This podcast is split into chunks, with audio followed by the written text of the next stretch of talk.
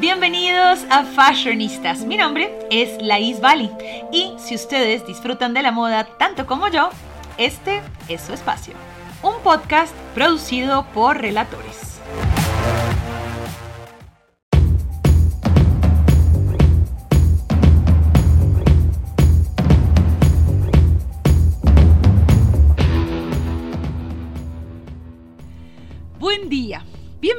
Nuevamente a Fashionistas Podcast, un espacio para que hablemos de moda, de tendencias y de la vida también. El capítulo de hoy se lo vamos a dedicar al que creo podría ser el calzado preferido de la mayoría de personas en el mundo. Por supuesto, estoy hablando de los tenis. Y es que yo por mi lado no podría decirles exactamente cuántos pares tengo. Tengo bastantes en todos los colores, olores y sabores. Y es que desde hace años los tenis se han vuelto imprescindibles en nuestra vida. Los tiempos cambiaron, los códigos de vestuario también, se hicieron un poco más informales, por tanto un poquitín más cómodos y esto se tradujo en que los tenis empezaron a ser bienvenidos en lugares donde antes no lo eran tanto.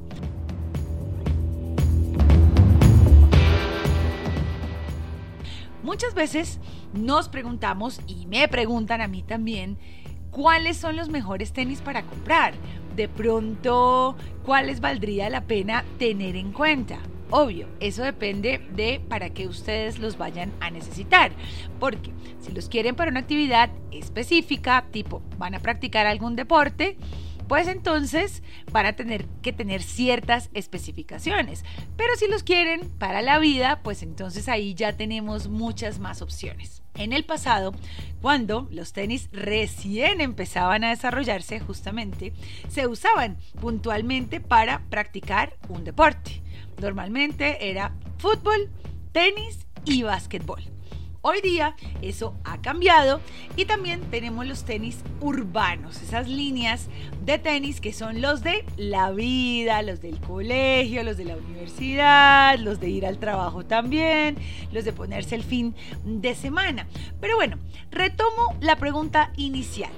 ¿Cuáles son los mejores tenis para comprar? Y en ese caso yo les diría unos blancos. Mejor si son completamente blancos. Porque esto les va a permitir combinarlos mucho más fácilmente, usarlos en más ocasiones y al final pues le van a poder sacar el mayor provecho a la inversión que ustedes hayan hecho. Obviamente esto también se puede predicar de los tenis negros, pero los blancos tienen como un encanto particular, así que hoy yo me voy con varios modelos que les voy a sugerir y también les voy a sugerir que los compren en blanco, aunque todos ellos tienen también en negro.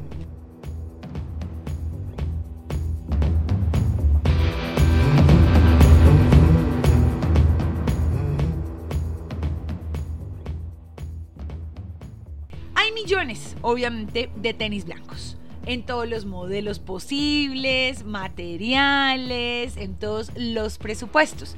Por eso yo hice una pequeña selección de los que siento que son los mejores. ¿Por qué les digo que son los mejores? Porque son tenis cómodos, que están en un buen rango de precio, porque son clásicos. Han demostrado que les pasan los años y no pierden vigencia. Esto significa que ustedes los van a poder seguir usando todo el tiempo que los tengan en buen estado. Los cuatro modelos de los que vamos a hablar el día de hoy también comparten una característica y es que el mismo tipo de zapato se hace para hombre y para mujer. Es decir, no hay modelos diferenciados, son unisex. También son multigeneracionales. ¿Esto qué significa? Que muchos de estos han sido creados hace décadas y siguen estando vigentes. Es decir, los pudo haber usado su abuelo, su bisabuelo cuando eran más jóvenes, pero también los puede usar usted y ya se los puede estar también comprando a sus hijos. Vamos con el primero de todos que va por cuenta de Nike. Este es su modelo de tenis más vendido en la historia y se llama Air Force One. Los Air Force One tienen este nombre en honor al avión que transporta al presidente de los Estados Unidos, que se llama de la misma manera. Pero por ejemplo, en el mundo del hip hop, que también ayudó a cementar su popularidad en algún momento, fueron conocidos como los Uptowns, porque hacía referencia a la parte más pudiente de la ciudad de Nueva York, al Uptown neoyorquino. Los Air Force One nacieron como tenis para jugar al básquetbol, de hecho, fueron los primeros en incorporar la tecnología Air de Nike. Ustedes saben que es esa cámara de aire que hace que los zapatos sean mucho más cómodos porque absorbe, digamos, el impacto de cuando usted camina, salta, corre. Esa es la tecnología Air de Nike. Esto pues obviamente los hacía mucho más cómodos y tenían un mejor look, se veían mucho más bonitos eh, que los Converse y los Adidas que se usaban en ese momento para jugar básquetbol.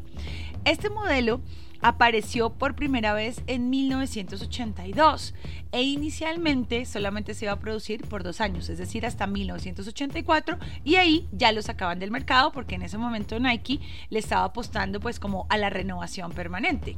Pero con lo que no contaba Nike en su momento es que en un estado de los Estados Unidos que se llama Baltimore, el mejor equipo universitario de básquetbol del país en ese entonces los había adoptado como propios.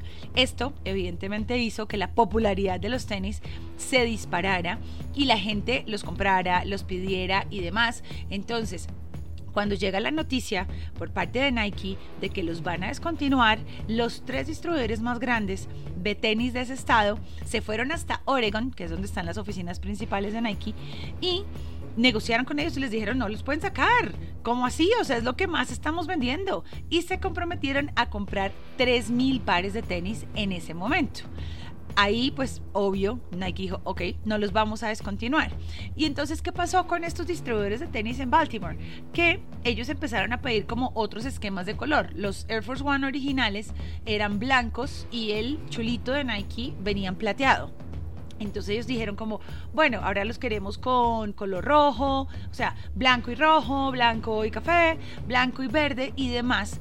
Y eran como coleccionables porque como se iba renovando el color, pues entonces ya cuando ya no se producía más ese color, pues entonces se descontinuaba y entonces eso también ayudó a generar todo ese movimiento de los coleccionistas de tenis. Y de hecho de ahí eh, dice la historia que eh, Nike también se dio cuenta de que esa podía ser una muy buena forma de mercadear otros modelos de sus zapatos.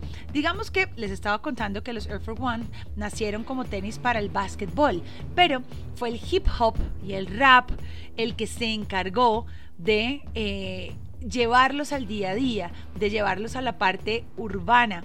De hecho, en 2005 Nelly estrenó una canción que se llamaba Air Force Ones.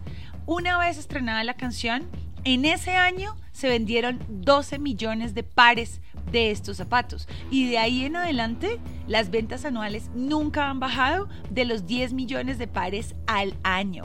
Y cada par de tenis de estos vale 90 dólares. Y fíjense que eso era lo mismo que costaban cuando los lanzaron en 1982. Esos 90 dólares de 1982 traídos a la actualidad serían unos 250 dólares. A este momento de la vida, 41 años después de que aparecieran em, por primera vez, han lanzado más de 2.000 combinaciones de colores y de materiales, con lo cual pues obviamente los coleccionistas tienen bastante eh, insumo para incorporar. Estos son unos tenis que son medio robustos, no son tan delgaditos, pero son muy muy cómodos. Y los blancos son muy chéveres y se ven increíbles con lo que ustedes los quieran combinar. Vamos con los segundos. Probablemente ustedes tengan unos de estos en su closet y son los Adidas Stan Smith. Fíjense que el modelo más vendido en la historia de Adidas se llama Samba. No son estos Stan Smith, pero este es uno de los que más se ha vendido desde su creación en los 70s. ¿En qué se diferencian los Stan Smith de los Air Force One? Que son un poco más esbeltos estos tenis, son un poquito más sencillos, digamos, son como minimalistas, por decirlo de alguna manera. Eh, y esto pues hace que sean un poquito menos deportivos, por tanto pues son un poco más vestidores y es uno de esos modelos de tenis con los que uno se va a la fija y que al igual que pasa con los anteriores, también tuvieron su origen en el deporte. De hecho, estos tenis aparecieron por primera vez, o pues digamos el antecesor o el modelo original, aparecía en 1963. Em, luego, pues obviamente los fueron puliendo un poquito más. Se crearon como tenis para jugar al tenis y migraron de manera muy exitosa al día a día de la mano de personajes como David Bowie, como John Lennon, en la actualidad al expresidente norteamericano Barack Obama, también se los hemos visto. De hecho, estos Adidas Stan Smith tienen un Guinness Record como los tenis más vendidos del año 1988. Ese año vendieron 22 millones de pares de estos zapatos. Pero bueno, no sé si ustedes saben quién es Stan Smith y por qué los zapatos se llaman así. Estos zapatos están bautizados con este nombre que además ustedes si ven los tenis tiene la cara de Stan Smith en la lengüeta. Stanley Roger Smith era un jugador, no, no era, es porque está vivo todavía, es un jugador de tenis norteamericano. Él fue número uno del mundo en 1971, se ganó Wimbledon en 1972, que es un Grand Slam de tenis, uno de los torneos de tenis más importantes del mundo, que se hace en Inglaterra y donde la gente se tiene que vestir enteramente de blanco, de pies a cabeza. En ese entonces, digamos como que en 1972, Stan Smith andaba justamente buscando quién le patrocinara las raquetas, los uniformes y los tenis. Su agente había escuchado que en Adidas estaban buscando a una persona que se convirtiera en la imagen de los tenis de tenis, porque ellos tenían un contrato con otro tenista que ya se iba a vencer. Entonces fue como de esos encuentros súper afortunados. Stan Smith estaba buscando quién le patrocinara los tenis, Adidas estaba buscando una imagen para ellos y voilà, se hizo ahí esa sociedad que ha sido absolutamente exitosa, porque fíjense ustedes, han pasado 50 años desde que se crearon y le sigue generando réditos tanto a uno como al otro. Estos Stan Smith fueron innovadores en su momento, en el sentido de que antes los tenis de tenis se hacían en lona, entonces se rompían muy fácil. Estos en cambio se hicieron enteramente en cuero, lo que los hacía mucho más resistentes para el tipo de movimiento de este deporte. Además, en los 70s también se convirtieron como en unos tenis aspiracionales porque el tenis estaba un poquito asociado como a la élite inglesa, eran vistos como unos tenis elegantes. Em, y por eso les digo que son los tenis menos deportivos, son como, por eso son mucho más vestidores. Y al día de hoy sigue siendo pues uno de los, de los best sellers de la marca. Stan Smith sigue siendo su imagen y sigue siendo quien lo promueve. Em, de hecho, hay un documental que produjo LeBron James que se llama ¿Quién es Stan Smith? Y ahí él habla un poco de que una de las cosas que más lo enorgullece de ser la imagen y haber participado un poco, pues obviamente en, en, la mejora y en el posicionamiento de estos tenis, es que el modelo original, que es blanco y tiene un poquito de verde en la parte de atrás, sigue siendo el que más se vende. Y también que son unos tenis que, permite, que permiten unir a las personas más diversas, porque pues al final del día los compra cualquier persona. Es un modelo que es unisex porque el mismo modelo se hace para hombres y para mujeres y pues es un clásico que como les digo ya tiene 50 años y sigue absolutamente vigente.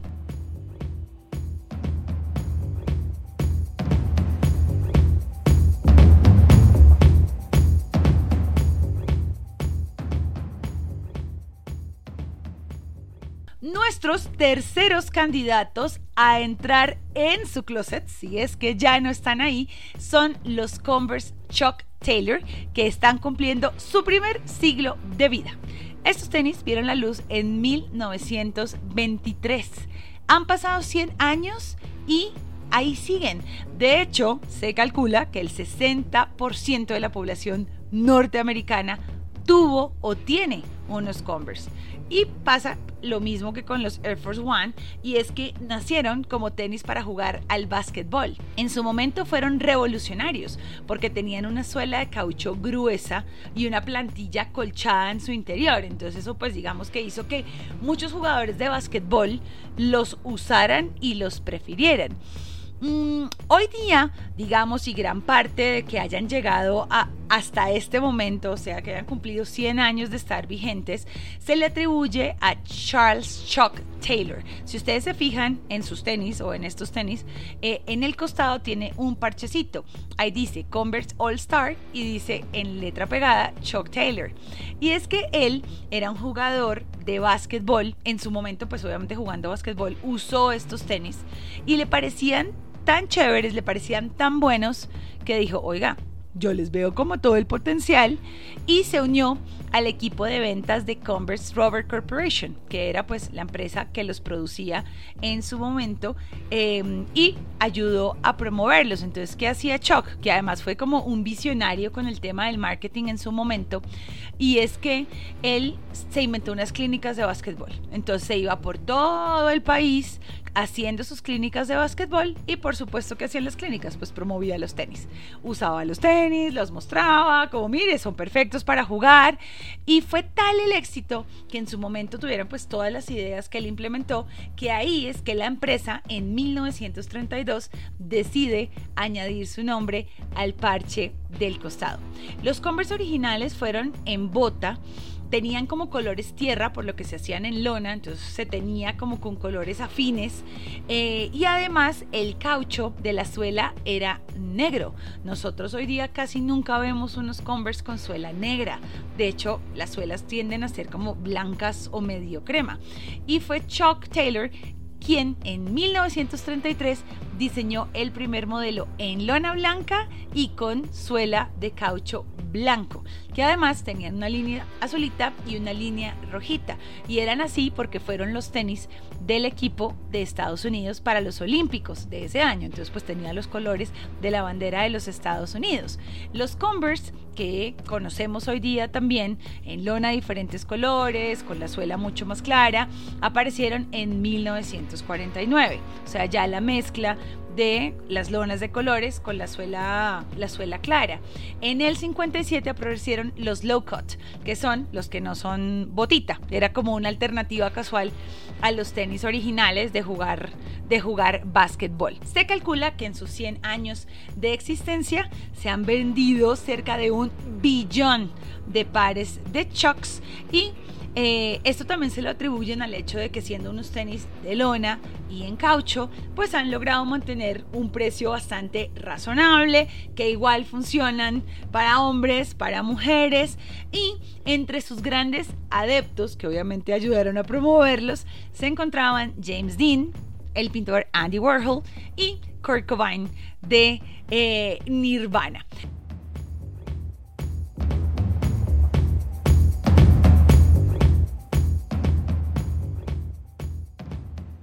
Últimos que les recomiendo que tengan en cuenta si es que van a comprar unos tenis y que además son de mis grandes favoritos son los Superga. Puede ser que de pronto ustedes no hayan escuchado de esta marca, pero esta apareció en 1911 y fue la pionera en el uso del caucho vulcanizado para las suelas de los tenis, que se hacían en lona en ese momento y se siguen haciendo en lona el día de hoy. Y es que ustedes dirán, pero caucho vulcanizado, ¿qué es eso? Cuando el caucho se vulcaniza, se vuelve flexible, duradero, resistente, obviamente mucho más cómodo. Y pues en 1911 unos zapatos que tuvieran estas características pues eran todo un descubrimiento y pues eran una maravilla.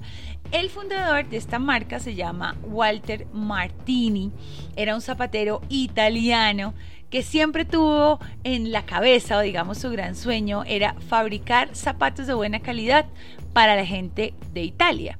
Él evidentemente empezó pues haciendo zapatos para los habitantes de su zona. Él vivía en una zona que se llama Turín. Tuvo un súper, súper éxito. De hecho, fíjense que el nombre de la marca Superga es por una montaña en Turín que se llama Superga. Entonces, nada, él arranca haciendo sus tenis con sus suelas de caucho vulcanizado. La gente pues obviamente empezó a comprarlos y demás.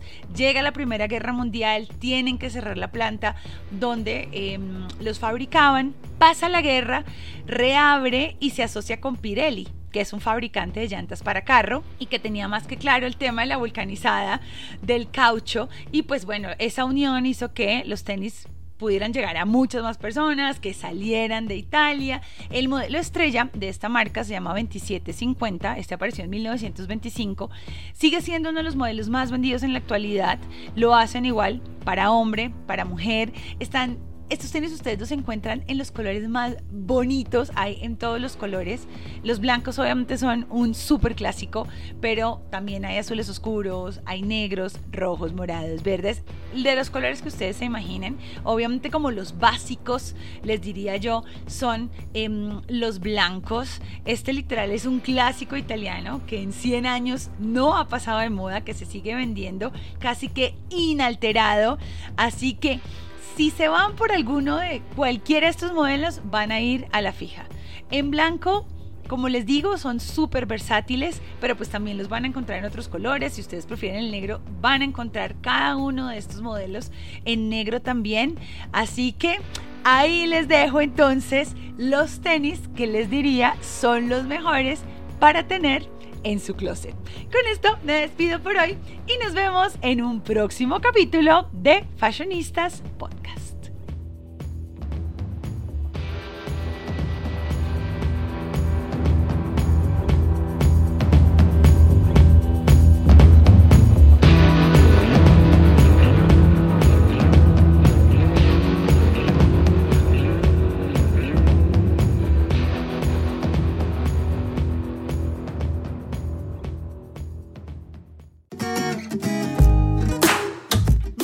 Muchas gracias por su compañía. Pueden seguirme en mis redes sociales como arroba misvali. Si les gustó este episodio, compartan, recomienden, denle like y nos oímos pronto. Este es un podcast de relatores.